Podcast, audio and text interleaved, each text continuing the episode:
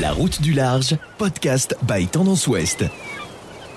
La Transat Jacques Vabre s'élance depuis Le Havre dimanche 7 novembre. 79 bateaux voguent vers la Martinique, destination d'arrivée inédite de cette 15e route du café. Charlie Dalin, Paul Meillat, skipper euh, de l'IMOCA à Pivia. On avait quitté Charlie Dalin en janvier dernier, juste après la ligne d'arrivée du Vendée Globe, qu'il a été le premier à franchir.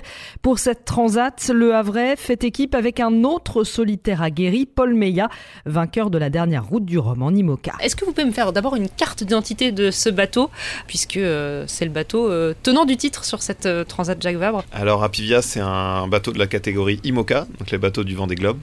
C'est un bateau qui fait euh, 60 pieds, donc 18 mètres euh, de long.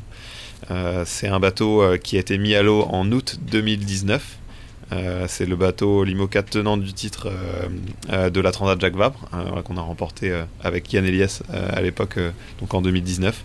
Euh, c'est le bateau avec lequel j'ai participé aussi au Vendée Globe cet hiver. Voilà, c'est un bateau à foil, ces, ailes sous-marines qui nous permettent d'atteindre des vitesses très élevées. Vous êtes euh, deux euh, sur le Vendée, c'est en, solitaire. Euh, comment ça va se répartir sur, sur cette transat, Paul? Alors, en fait, sur ces bateaux, et globalement, quand on fait du double, euh, on répartit pas tant que ça les tâches, puisqu'on va plutôt alterner chacun notre tour une prise de quart du bateau. Donc, c'est pour ça que c'est très bien d'être complémentaires. Mais il faut aussi qu'on soit autonome. Du coup, quand on navigue en double, on a souvent une association de deux solitaires. C'est souvent ce qui marche le mieux comme duo, parce que finalement, faire marcher ces bateaux-là tout seul, c'est quand même euh, beaucoup d'expérience. La prise en main s'est bien passée avec Apivia? Bah super parce que Charlie il connaît son, son bateau par cœur. Euh, L'équipe technique est vraiment très présente et, et, bah, il continue à développer le bateau. Et puis euh, moi j'avais quand même beaucoup de choses à apprendre parce que j'avais beaucoup navigué en IMOCA mais ce bateau-là était un peu différent.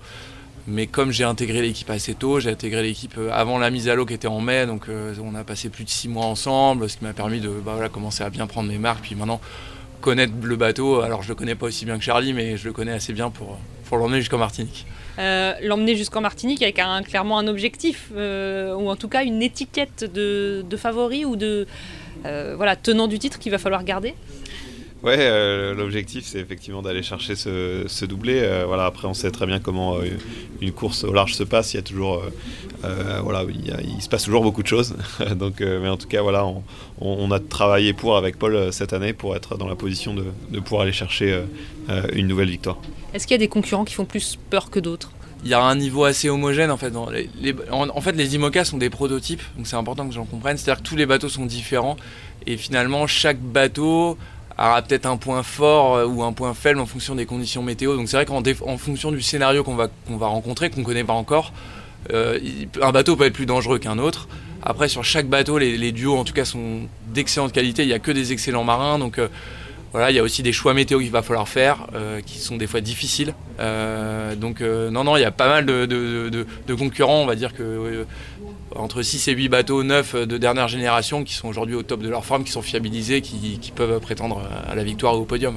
Le scénario, on ne le connaît pas encore. En revanche, le parcours, on le connaît. Et ça, c'est quand même euh, ce qui change aussi par rapport à ce que vous avez connu l'un et l'autre euh, sur cette transat. Euh, ça vous inspire? Alors oui, parce que moi j'aime bien quand les courses sont dures, donc euh, là c'est plus long. En fait, c'est la même chose que ce qu'on faisait avant, plus on va dire un quart. En gros, on, va- rajoute euh, entre 25 et 30% de la, route. Et puis euh, j'aime aussi le côté nouveau, parce que finalement, enfin, on a tous quasiment une dizaine de transats. Moi, c'est ma, je crois que c'est ma 10 ou 11e transat. Et les parcours sont souvent similaires. Euh, et c'est vrai que d'être un peu stimulé avec un nouveau parcours, euh, bah, de la nouvelle stratégie, euh, bah, c'est intéressant. Quoi. Charlie, ce, ce parcours Ouais, un parcours plus long, plus dur que, que la dernière fois. Euh, on a fait beaucoup d'études climato sur, sur le parcours pour essayer de, de, de, de- de typer un peu euh, Apivia euh, sur, sur, euh, basé sur les, statistiques météo qu'on a le plus de chances de rencontrer. Euh, je pense qu'on va arriver euh, fatigué en Martinique parce que voilà, il y a ces deux, deux passages du poteau noir. On va beaucoup naviguer dans des latitudes très chaudes, beaucoup euh, autour de l'équateur. Euh, il y aura beaucoup de manœuvres voilà, sur ce dernier tronçon, euh, beaucoup de choix euh, stratégiques aussi. Là, ça va être assez ouvert. Euh, donc un- parcours euh, qui, euh, voilà, qui, qui, va être, euh, qui va être éprouvant et voilà, je suis très heureux de, faire équipe avec Paul sur, sur, sur ce parcours parce que voilà, je pense que c'est le profil idéal pour, pour, voilà, pour, pour mettre le plus de, de chances de, de notre côté. Podcast by Tendance Ouest. On prend un peu de recul euh, pour vous connaître un peu mieux euh, en tant que marin. Si vous aviez euh, un tout premier souvenir de, mer, pas forcément de voile, quelles images, quel endroit revient? Alors moi, je, enfin, le problème c'est les souvenirs de l'âge parce que j'ai eu la chance moi de, de, partir quand je suis né au mois de mai et dès l'été mes parents m'emmenaient en bateau. Mais les souvenirs de mer, moi, c'est la Bretagne Sud plutôt, des croisières, puisque c'est là qu'on a commencé avec mes parents. Et par contre, mes souvenirs, mes premiers souvenirs de compétition, euh, finalement, c'est en, j'étais en région parisienne et, les premiers entraînements et compétitions en mer, je venais justement les faire ici au Havre, donc euh, à, ma jeune adolescence, quand j'avais 12-13 euh, ans. donc c'est les souvenirs sur de la, 13 avec la remorque et les bateaux. les souvenirs de mer bah, en, bateau à voile, c'était à, Crozon pour le coup, en Bretagne. Euh, voilà mes premiers, premiers stages optimistes, mais je pense qu'avant ça, j'ai des traversées. Euh, je me rappelle d'une traversée que j'avais fait euh, en décembre vers Ouessant, en ferry, avec des, une grosse mer. Tout le monde était malade à bord. moi, j'avais pas été malade et, c'est la première fois que je voyais des vraies grosses vagues du, du, large et, et voilà, ça m'a assez marqué. Justement, une, une, grosse galère de mer, la pire? J'en ai pas eu tant que ça, je touche du bois, j'ai eu quelques dématages forcément c'est pas des bons souvenirs parce que en fait on il y, a certaines avaries où on sait qu'il y a un petit peu d'espoir de, continuer, de réparer. Un dématage, bah, c'est voilà, en fait, en une fraction de seconde, on sait que toute la course euh, s'effondre, qu'il n'y a aucune chance de, de pouvoir la, la, continuer. Euh, donc ouais, c'est c'est euh, c'est pas des c'est pas des très des, très bons souvenirs forcément. Paul? Ouais, mais j'ai pour le coup pas mal d'avaries techniques euh, aussi, hein, bien sûr, avant des globes, et puis aussi des blessures en mer qui ont été assez dures. Mais je crois que le pire souvenir que j'ai en mer, ça n'a pas duré longtemps heureusement parce que l'histoire s'est bien finie. Mais euh, c'est que ma première course au large à la Cap Istanbul où quelqu'un était tombé dans l'eau et on l'a tous cherché. Et je crois que c'est les pires, euh, les pires heures que j'ai jamais vécues sur un bateau. heureusement, j'ai fini par. c'est moi qui ai retrouvé Christophe Bouvet à l'époque. Mais en tout cas, c'est les pires heures que j'ai vécues sur un bateau, c'est celles qui précédaient ce moment-là. Et une, alors je demandais le pire, mais euh, une belle image, la plus belle, ou le plus beau souvenir. Euh, est-ce que c'est quand on lève les bras ou pas?